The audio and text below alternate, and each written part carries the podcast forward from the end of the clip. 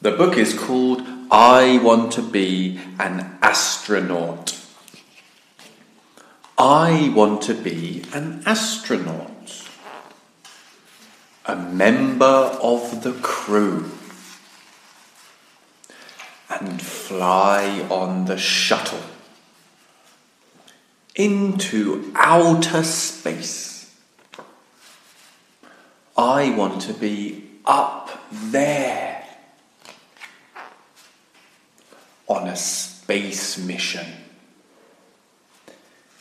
and have ready to eat meals and sleep in zero gravity.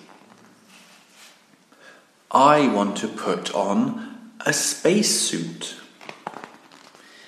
and walk around in space and help fix a satellite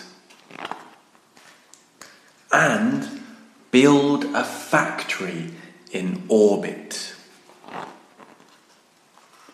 I want to be up there a while and then come back to Earth.